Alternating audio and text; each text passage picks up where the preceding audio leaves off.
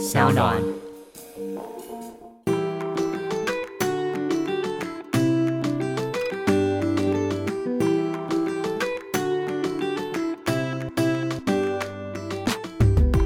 回到艾比爱公威。今天呢，邀请到是康庭瑜康老师。康老师呢，目前是在正大传播学院担任副教授。过去啊，老师他研究的范围涵盖了法律、社会学、性别研究跟地理学。天哪，怎么这么会读书啊？他拿到有四个硕士学位跟一个博士学位。我觉得今天真的非常开心，可以邀请老师。我们欢迎老师。Hello，Hello，大家好，我是政治大学新闻系副教授康庭瑜，也是 Podcast 节目《性别好好玩》的主持人。老师，这个呃女性主义专家这个头衔对你来说，你会觉得重吗？还是你自己就是非常开心，大家会这样称呼你？女性主义专家这个字现在很重，因为好像我觉得这几年 女性主义好像变成一个脏字还是什么比较不好的字，是不是？怎么说？你有这种感受吗？有，就是会觉得哦，我支持性别平等，但是女性主义是更激进的人在研究的东西，然后它是 beyond 性别平等这样，然后好像变成男生女生都都觉得这是好像有点激进的人的 title 这样。嗯哼，所以那你在做，比如说正要去阐述，或者是你在做这方面研究的时候，你会希望自己保持什么样子的状态，你才不会觉得自己太过于激进，或是被别人觉得激进呢？我如果要我要为女性主义证明的话，它其实不是一个什么激进的主张，或者大家想的什么女生要把男生二楼 day 什么的，不会完全没有这样的想法。这样，所以我常被找去演讲或是上节目的时候，我都觉得我好像要一再的重新 阐释一下女性主义想要的是什么东西。这样对，不是大家恐惧的那些东西啦。那老师可以简单跟我们说明一下，女性主义它大概是在聊什么吗？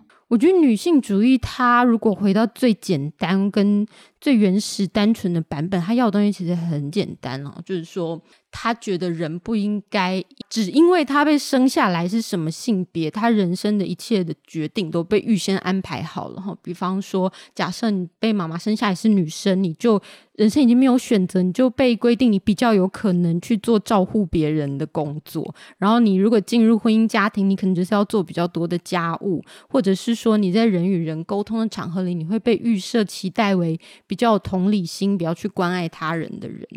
那相对来说，他也不希望人只是因为被妈妈生下来，医生宣布你是一个男生，你就被预设了，你好像一定要当赚钱养家的那个人，然后你要五子登科什么的。吼就是基本上我们希望人是喜因为他的天赋跟他的意愿在选择他人生要做什么事情。它其实是一个很简单，原初是一个这样的概念而已，没有要把男生 out 了。对，对，其实我自己在今天要录这个主题的时候，找老师来的时候，我就在想说，哇，一开始我跟老师刚提到的，就是大家会对于女性主义有一个可能害怕、担心会踩到哪一些人的地雷，或是过于敏感的话题，所以我今天在做准备功课的时候，心里其实是会觉得，哦，我今天讲话要小心哦。但是我后来回到我们刚刚在聊的女性主义，它的本质跟它的意涵是什么的时候，老师讲到的不只是女性，也包含了男性，也就是人在生生在这个世界上，他不应该因为他的性别而被怎么样的对待。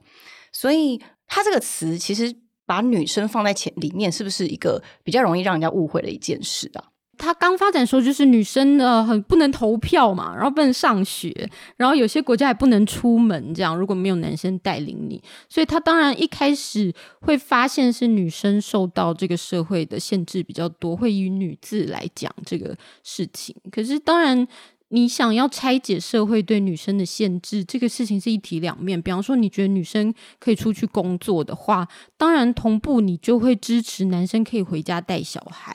你如果要改变女生的这个人生的话，你一定是会同时也给男生的人生更多选择，它是一体两面的这样。是，我也同意。我觉得，既然我们就是直接切到女性主义的这么广阔、涵括的一些议题跟概念，最近有非常火红的一个美国的新闻，在讨论女性她堕胎的合法化这个问题。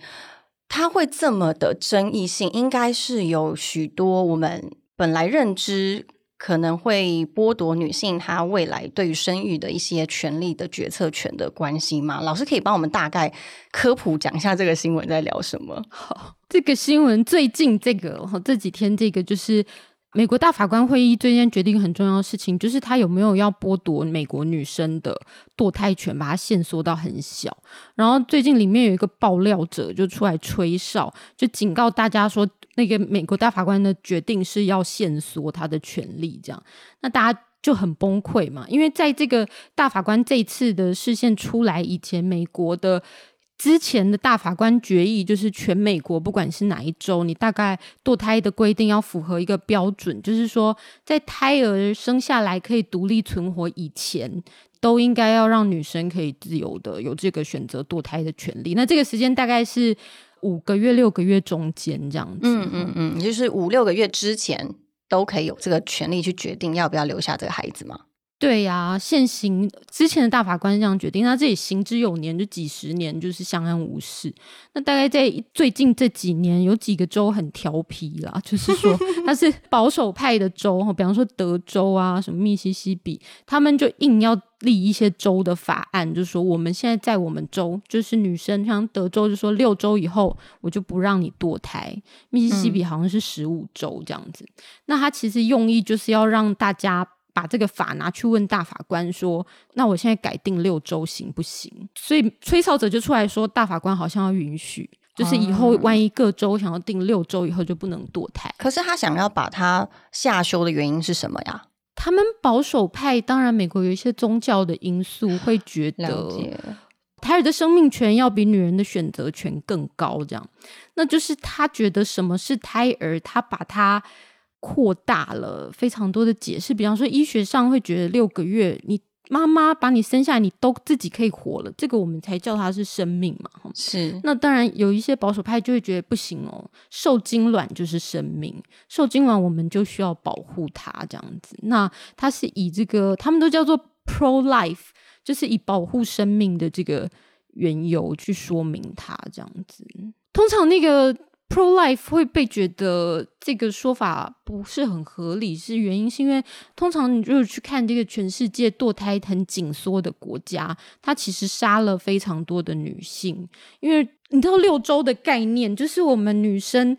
月经没来的那一天就已经第四周了。嗯嗯嗯，只有两个礼拜可以以内可以决定你到底要不要这个孩子这样子。对呀，而且女生月经不一定会很准，所以她可能要过了一个礼拜、十天，她才意识到，哎，好像月经应该来没来，去看医生，再想两天，就超过六周了。六周真的很短呢，很短很短。但实质上，六周的国家会发现，大部分的女生其实是几乎等于完全没有堕胎的权利，而且她是那个是包括，假设你被强暴而怀孕，然后你六周才发现，他也是要强迫你生下来这样。这个好崩溃哦！对，这个就是超崩溃。实际上，女生会做什么事呢？你就不给我堕胎，但是我会去寻求不合法的那种地下的秘医啦，或者是一些很极端的方法。那个支持堕胎权的游行都会举一个牌子，上面是染血的衣架。嗯，为什么要举那个呢？就是以前美国堕胎很紧缩的时候，女生会拿衣架伸进自己的子宫去做这种。自行堕胎事情，然后当然就是会感染，然后就会死亡这样。嗯嗯。后来就是 WHO 就会发现那种，你越不给女生堕胎，然后女生的死亡率会很高。他说全世界。怀孕女生的死亡有十 percent，是因为他们是处在堕胎很紧缩的国家，所以他就是找这个秘医堕胎，然后就死掉了。嗯嗯嗯。那所以你好像要保护生命嘛？你说要保护胎儿的生命，但是其实这个紧缩其实会过去就已经有数据去告诉你，他会夺走很多女生的生命。他就是与他原本他希望保护生命这件事情有做抵触跟矛盾，对不对？对啊，而且我觉得，其实有时候，其实我们不说一些物理上生命的死亡，有些人如果他今天是真的是被强暴的状态下，然后生了这个孩子，这对他的人生来说，也是等于他已经死了耶。对呀，这是一种很被迫的感觉，而且对这个小孩，他真的出生，对他的人生也未必是。什么样的状况？这样子，妈妈要怎么跟他解释他的存在？妈妈用什么心情去养育他？这样子，嗯，那当然会有非常多的疑问。大家觉得，那你保守派，你可能要回答一下这些疑问，这样。但还好的是，这一个法案到现在都还在焦灼中嘛。就是看那个爆料者准不准。他其实提供了很多可信的这个文件，然后很多很可信的媒体也报了，什么《经济学人》什么，所以大家就好像相信真的会这样。那原因是因为那个美国大法官现在保守派占多数。如果没记错的话，应该是川普最后他快走的时候，赶快塞了一任保守派进去，让这个比较保守的意见会占了比较多的那个立场。这样，嗯嗯嗯，这感觉会是一个未来一个很大的问题。我觉得，如果在讲到堕胎这件事，不仅是关于女权，也是关于一个人道跟生命的一个大家对生命的一个看待的看法。这个问题非常非常的大。如果这个案件真的被推动了，它对于女权的造成的损害，除了心灵上的，还有哪些你自己可以预想社会上面、社会层面的改变呢？我觉得大家最担心其实是，除了她没有身体选择的自由以外，她主要是健康啊，就是生命，就是其实已经有非常多的证据显示，你这样很多女生真的会死，而且她有一个阶级的担心，就是说。未来大概可以想象，美国就是那种自由派的州会允许你六个月堕胎，然后保守派可能就是六周。那如果你是有钱的女生，你大概买个机票飞到美国去做这个事情哈。但是你如果是贫穷的人，比方说一些游民啊哈，或者是一些根本没有移动经济力的人，他就当然就被迫可能要寻求一些不安全的管道去终止这个怀孕。那有钱女人跟没钱女人之间又有中间有一个鸿沟，这样子，嗯，就是各种各样的状况。那有些人就是建议这个。Pro life 就是反堕胎的这些人，如果你想要降低堕胎的数量，你除了伤害女人的生命跟威胁女人的健康以外，你其实有很多 alternative 的做法嘛。吼，比方说，你可以去推很普及啊、简便、便宜的保险套跟避孕科技啊。那很多的怀孕是性暴力嘛，吼，你可以投注在防治性暴力上面。或者是很多是因为性知识的缺乏，这样子小朋友、年轻人性知识的缺乏，你也可以去推这个东西。我们有很多不伤害女人生命的方法，但是可以降低堕胎数。如果你真的非常在意这个胎儿的跟生命的权利的话，有这些其他的方向，两全其美的方向可以去推动了。那未来当然是看看保守派内部有没有比较松动的这个想法。嗯，那这么说，其实呃，我们在谈论这件事情的时候，我自己很好奇啊，就是在那些保守派里面支持这个决定的人，他们是占女性居多还是占男性居多？这个就是会让大家大吃一惊，男女都有。对啊，他到最后会变成不只是你的性别在决定，也是你的政党立场在决定这个事情，和宗教信仰在决定这个事情。那对啊，所以其实女生支持者也很多。嗯嗯嗯。但是女生在有一些，就比如说今天是一个比较针对性别的一个争议的案件的时候，有时候我们会说，为什么女权主义的人或者是要推动女权的一些法案的。时候会遇到阻碍，是不是因为在不是那个性别里面的人，他很难去理解，或是他根本没有办法去同理女性或者是男性的一个处境呢？我觉得，如果指的是女女性主义或者是女性权益要推动受到的阻碍，来自男生的阻碍，当然可以想象，就是他担心他会被打压下去，权益被剥夺，对他会少了什么这样。但其实女权的权哈，它不是 power 这个权，它是 right，就是基本人权的这个权。基本人权其实不是不会因为别人有基本人权，你的基本人权就少；不会因为女生有投票权，你就没有投票权；不会因为女生有上学的权利，你就没有上学的权利。所以其实这个是有一些。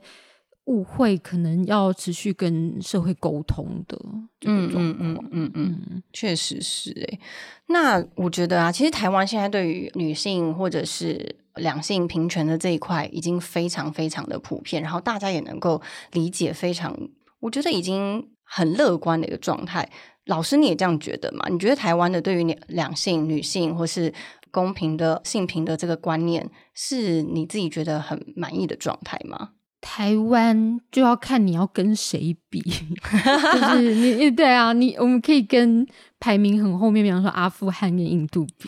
那我们也可以跟，比方说瑞典什么比，这样就看你跟谁比了。台湾有流行一句话叫“台湾女权已经很高了”，就是因为之前联合国有发布一个那种评比，然后我们台湾是全球第六。嗯，那个评比是针对做了哪些事情吗？还是？对，那个评比测量了一些我们台湾很强的强项，包括怀孕女性的死亡率。那我们健保超强的，嗯，我们医疗的各种存活率都是超英赶美、超日本。所以，当然我们女性怀孕的死亡率是非常不错的，在全球。然后，它也测量一些我们台湾很强的东西，比方说女生受中学教育的比例啊。那我们台湾是非常重视教育的，而且你可以普遍看到我们。国民教育基本上是大家都会参加，没有谁被落下来这样，所以我们像我们这个得分也超高，就干掉很多国家，就排在很前面。少女怀孕率这个，他们测少女怀孕率这个我们也很低，而且我们还赢西方国家。那当然一部分是因为我们是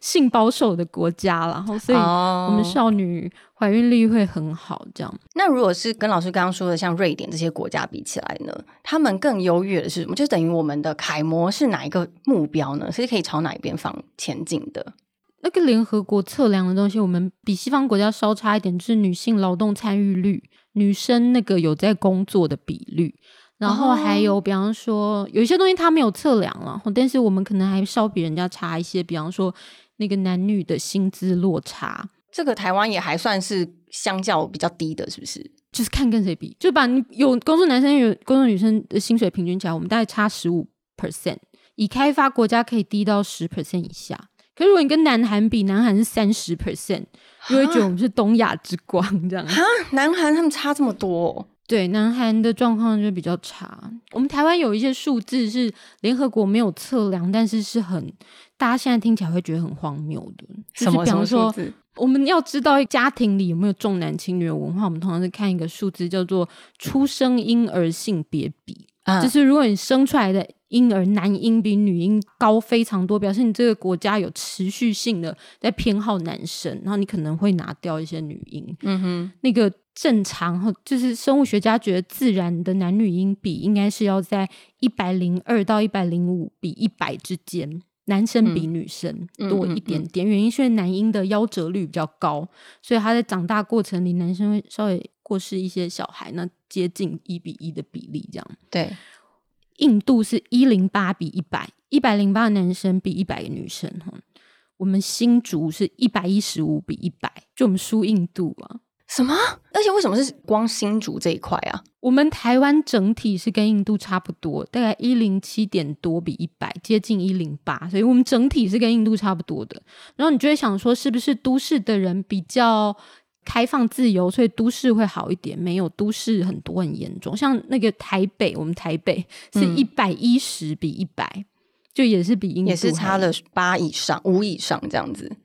对啊，对啊，那就会发现，因为像我，我自己是三十几岁，快要四十岁。如果问我身边的朋友有怀孕的，他就会跟你说，那男生女生一样好啦。我没有期待这胎是什么，嗯，对啊，不是现在大家都是这样想吗？对啊，然后有些爸爸甚至会说，哎，我比较想要女生，我才没有要生儿子这样。你好像听到都会讲，很讶异耶，这个数据是。完全是超乎我的期待。我以为大家现在已经不太会期待一定要生男生女，因为现在不是还有很多那种性别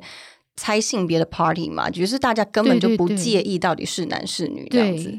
对，所以大家看了就会看这数字会非常的。惊吓这样子，好像大家可能有意识到，其实男女平等，然后怎么样都好，这已经是应该做的事。所以他说出来是这样，那可能还是会有一些压力，不管是来自于，也许是父母，那也许是什么社会期待。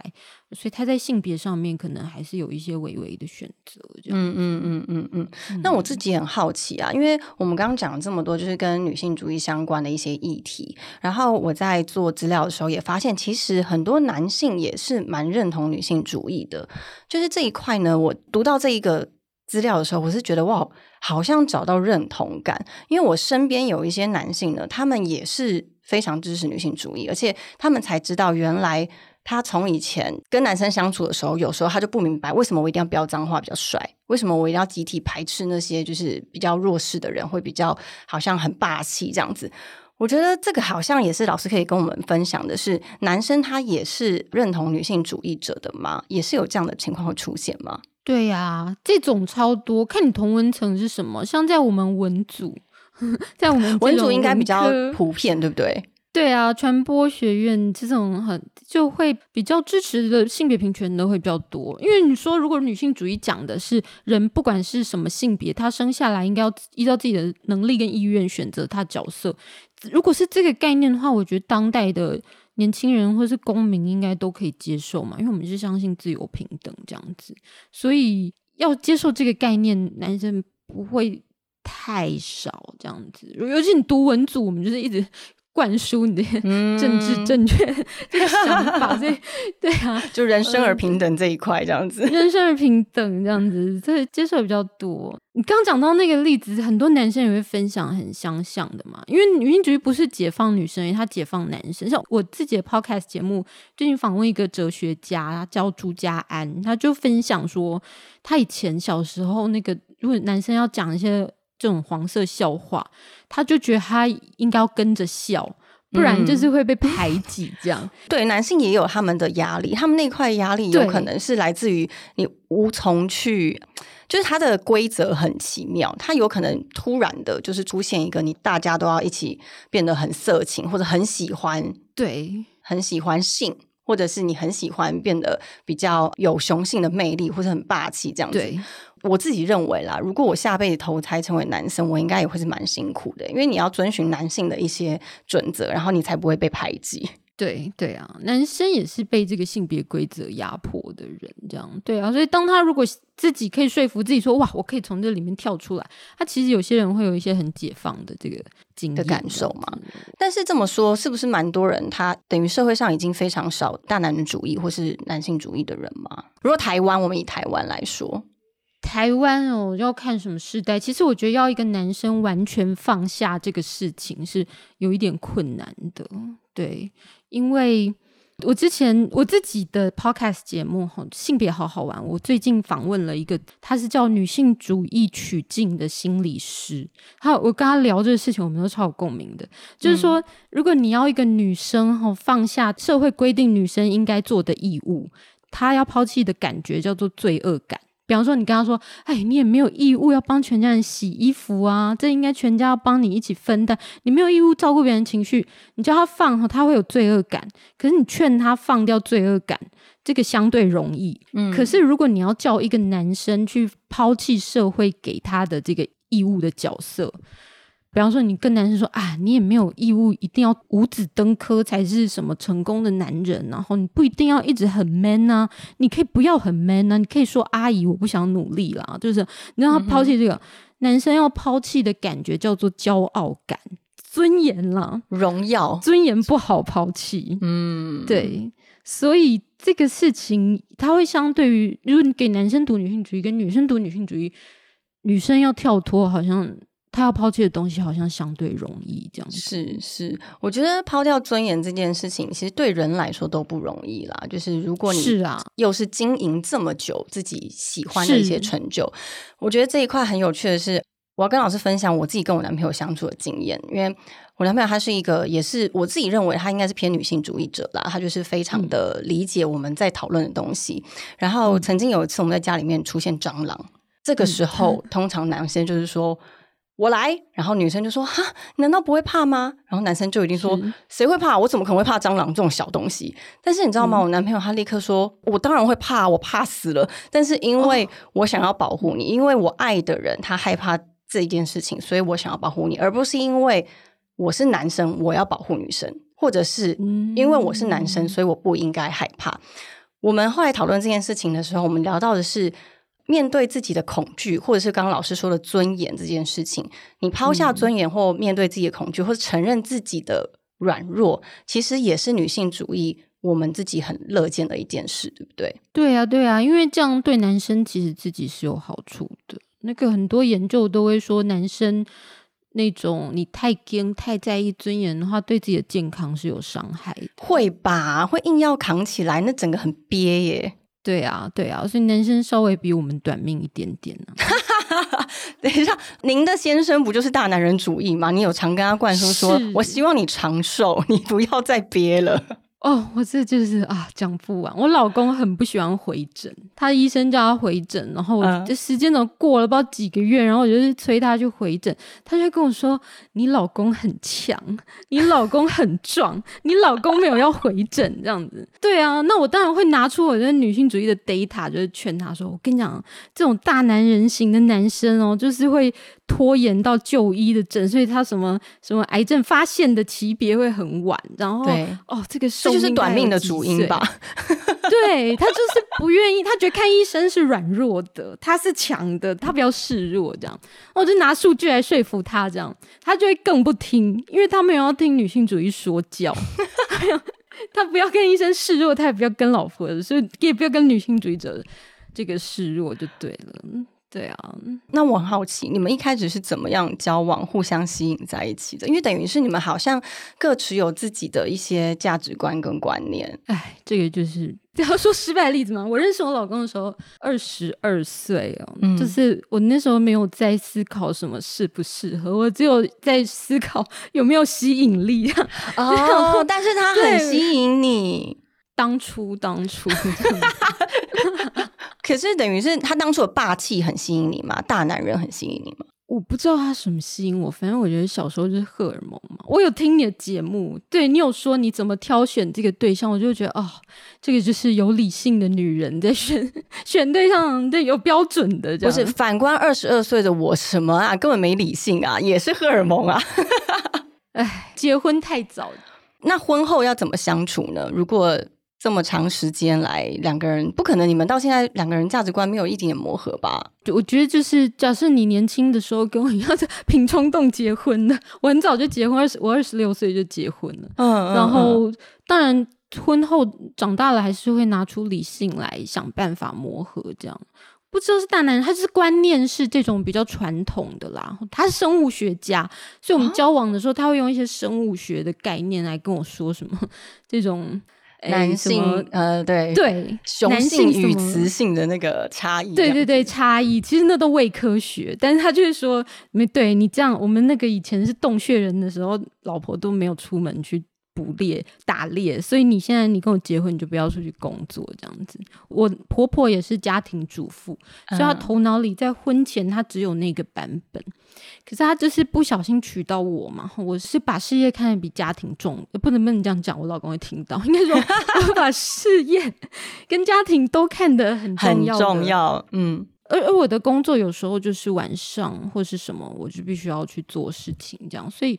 我们的分工到最后就会很不传统。这样，我做了很多传统上男生做的事，我老公做了很多传统上女生做的事。比如比方说，我家的车子跟房子是我负责买这样子，嗯但是嗯我小孩的照护。小孩的照护，我老公都做很多传统妈妈做，我都做传统爸爸做。就是我们做那 parenting studies 亲子研究，对会对，发现各个国家，不能什么北欧啊、美国、台湾，爸爸如果带小孩，他花的时间会比较花在一些有创造力跟有趣的事上面，像是陪他玩，然后讲笑话，嗯然后给他道德嗯嗯嗯教育，就是哦，爸爸教你做人道理这样。妈妈会比较多花时间在一些日常事务的重复的事情上，比方说洗奶瓶啊、牵联络布啦、嗯洗小孩衣服这一类。我跟我老公是倒过来的。我是嗯嗯跟我儿子讲一些高大上的人生道理，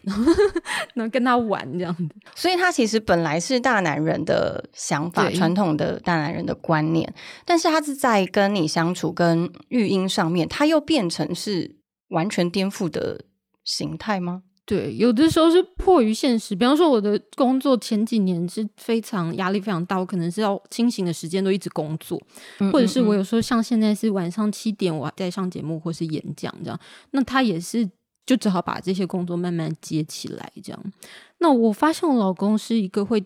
他观念上很传统，但他好像是一个很会自我调试的人。我觉得可能是在爱面前，大男人根本就不会是大男人呢、他就是愿意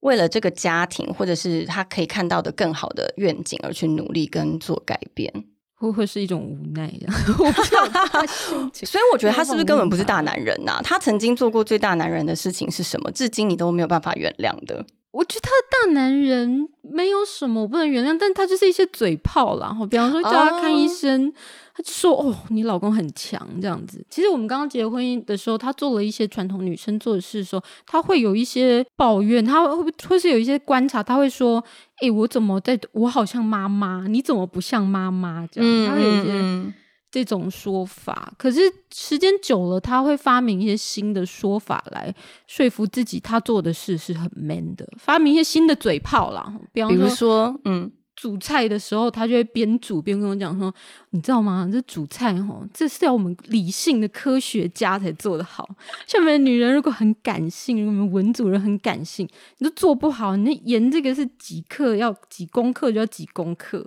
蛋白要打发到什么程度，就跟我们。”做化学实验是一样的，因为文组女人做不好，这样她还会发明一些东西，她适应的很好哎，她适应的非常好，而且她也不会硬要逼她自己放下她的尊严，她持续的让自己很开心，对她要维持她的尊严，特别是在嘴巴 上面。哎，那所以你也练就就是先听听，你也不会把它放心上就是了。我可以理解他这个心情，然后就是他的骄傲感不容易放下来，然后毕竟他也做了这么多的家事，也是非常的感激他支持我的事业 这样子，所以就他如果讲说哦你们不会煮饭，我觉得很好，那就你煮啊这样，不会 不会，我好像不会往心里去哦。如果是对对对，确实是因为确实如果想要好好相处的话，就是很多事情不一定要往心上放。对啊，真的。哇，我觉得那老师跟先生的相处方式很特别，跟我们以以往认为的，就是男性应该做什么事，女性应该做什么事，或者是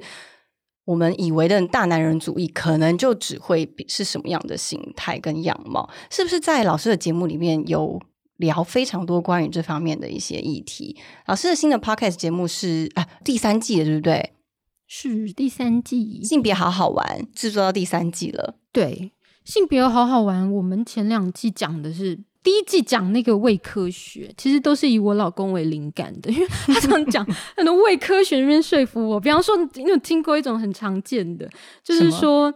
每次看到男生外遇，他就会说：“你，我跟你讲啊，外遇是男生的天性，不是女生的天性。不然你去看那灵长类猴子是不是最强的公猴？有很多母猴都他的，然后乳蛇的公猴就没有母猴。所以我跟你讲，特别是这种啊有钱的男生啊，三妻四妾，这人类天性你很难阻挡。你就有些更坏，还说跟女生说，不然你就接受。就我们灵长类的这种，那猴子不是我们近亲这样？这是伪科学，大家不要被伪科学洗脑。”这里面有很多事实的错误，跟论证的断裂跟谬误。我们第一季在讲这个，指出这种假科学，这样光听就觉得很荒谬哎。那这如果大家真的曾经被这种伪科学洗脑的话，真的要去听前面两季，对不对？前面两季就是在聊这个。是啊，第二季讲国际新闻啊，就像 Ivy 刚刚在关心的这个什么美国的状况啊，或者什么状况。第三季我们是一个对谈的节目，就是去邀请到很多这种新时代的。男生女生，他就是有性平的观念，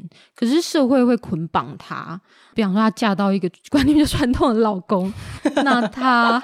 他怎么面对这个社会？有时候不是你老公，还，有时候是父母对你的期待。爸妈就叫你生小孩五子登科，或者是各种状况。没有有访问到无性恋者，就是有人他其实他生下来是。人生一生没有感觉到爱情，也没有这个浪漫冲动，也没有觉得世上有任何人对他来说有性吸引力。可是社会等到他二十几岁的时候，就一直问他说：“诶，怎么没有交过对象？然后你是不是怪怪的？你是不是要想办法努力去交对象？那他要怎么努力的跟这个世界协调跟协商？这样就是找到非常多这种。”比比较新时代的人，那他的想法或是他的欲望，跟这社会对他的亲密关系的期待有点不一样的人，然后问问他的策略是什么？因为我们在想象，其实很多人会遇到类似的状况，不是只有我遇到传统的老公，或者别人也会遇到传统的老公。对，而且其实开发这些很多不一样的主题跟议题，是不是自己也可以学习很多啊？老师有跟来宾交流以后，你自己很觉得。因为过往是学霸嘛，然后有这么多相关的研究，但是很多时候是透过跟人的交谈交流以后，你可以感受到更多不一样的想法。有什么可以分享给我们吗？是我在性别好好玩第三季有一个东西哦，我觉得帮助我好像学习很多哈，就是嗯怎么跟男生 沟通，怎么跟我老公沟通。嘿 To be specific，我老公跟就是那种很很大男人的嘴炮，比方说，我想要叫他去看医生，他就说：“哦，你老公很壮，这样子哈。”对，就像你讲的，我觉得这个事情这是我专业，我拿这个数据给你看，你也是科学家，我拿科学数据给你看，你这样子想，短命三年哦。那我想说，你也是理性的人嘛，你看到这个应该会想要回诊，但是他就是这个情绪上来，他就是。我们要听女人的，我没有要听医生的，我没有要示弱，他是不会听的。这样，那我们第三季有访到这个刚讲这个女性主义的这个智商的取径的这个心理师，他说他有遇到一样的问题，对男生他其实困在他自己男性的骄傲里，然后他也来抱怨，或者说他也来想要解决他这个困难，然后如果你直接跟他讲说，你这个困难就是你没守住你的骄傲。你就不要那么骄傲，你就好了。这样他是不会听，他很生气，他下次又不来了。哪有这么简单，对不对？嗯，对。然后心理师有跟我分享说，他如果遇到这状况，他不会跟我一样把数字 丢在男生面前说这样，他会用问的，让男生自己回答。其实这些男生他心里面知道什么对自己是最好，他只是不要人家教他。那、心理师可能就是会问他说：“哇，哦，你今天感觉到不舒服，你生理这边、身体这边痛，哇，那你怎么不去看医生呢？哦，你真的很辛苦诶、那你自己觉得你怎么样会好一点？这样，你这也不用说话，也不用帮他想循循善诱，让他自己讲。他其实嗯脑子里有答案哦，他不愿意那个答案没有还没有浮现出来而已，就是你你就表达同理，让他自己把自己的情绪讲出来，这样子，因为他没有要别人点出他的荒谬，因为这样打击他男子气概。就因为这抵触他不想要去放下他的尊严这一块了嘛，对不对？对呀、对呀、所以好像你要让他自己说出来，然后你你聆你聆听，你关心他，他其实有有这有理性的人，他自己会有办法讲出来，这样子。所以真的也是学习很多。对啊，对啊，那然后现在那个师长开始去看医生吗？我还没有开始使用，还还没开始使用用，他会不会觉得哎几天才录完节目，怎么这么奇怪？我老婆跟我相处十几年来，从来没有用这种方式跟我对话。忽然变很温柔，这样，忽然觉得在进行心理治疗。对，但我觉得很有趣的是，不只是夫妻间的关系，人跟人的之间的关系呢，是一个你要持续去学习，然后有各种不同的方式，针对每个不同的情境、不同的人，然后不同他的成长的阶段，你都可以去调整成最适合你们的一个相处的关系。所以其实老师的呃性别好好玩这边到第三季，然后有聊到这么多。第三季除了讲到你刚刚说的邀请了一些来宾之外，还有你们之间夫妻的相处之道，对不对？夫妻的相处之道有啊，不只讲我自己的，我们请到了非常邀请多不来宾同的，嗯有一些台湾也是做女性主义研究的老师，哦他也是一边在做女性主义研究，然后他还是决定让小孩从那个先生的姓这样子，他人生有嗯什么内心的纠结这样子，请他哦 分享他怎么面对这个事情，各种各样，用男生的女性主义者来，就是说来讲，他老婆其实不是女性主义者，但他自己是。那他他他觉得他要怎么做？好有趣哦，好有趣，感觉会有啊很多不一样的火花。各种各样的状况，也有找到这个台湾第一家拍女性向 A 片的发行的公司，这样子，女性 A 片给女生看的 A 片，女生拍给女生看，因为哦他们就是自己看 A 片，然然后看完就很就觉得很荒谬，这样子，就是很多第一是情节他不喜欢，然后这个嗯男优他也的这个方式拍摄男优方式他也觉得不对劲，对然后就开始他很生气，女生为什么从来没有被 A 片产业关照过？他真的自己来拍，这根本就是一个非常大的歧视啊！我们是一个非常大的潜在客户，好吗？对啊，对啊，对啊，在那个 Pornhub 就是一个全球很大的这个情色网站上，其实女性的用户超多，可是那个他们有去发现里面为了女性而拍的这种素材非常非常少，我忘记这个数字了，就是不到几 percent 这样子。越来越多女生会觉醒，想说我想要看的呢，到底怎么样拍出来？这样，那我们去访问这类的，这个好有趣看哦。看女生喜欢什么这样子。嗯嗯嗯，我觉得其实性别这件事情啊，是一个就像老师说的，是一个非常非常好玩的一件事情，有非常多的议题，然后有非常多我们可以去学习的一个面向，然后包括不管是国际的新闻，或是你身边发生的跟你亲密关系发生的问题，其实都可以透过自己去探索，或者是听老师的性别好好玩，或者听我们的 IBI 公威，都可以学习到非常的多。今天非常谢谢老师，谢谢康老师来上我们的节目，谢谢 Ivy，好，我们下次见喽，拜拜，拜拜。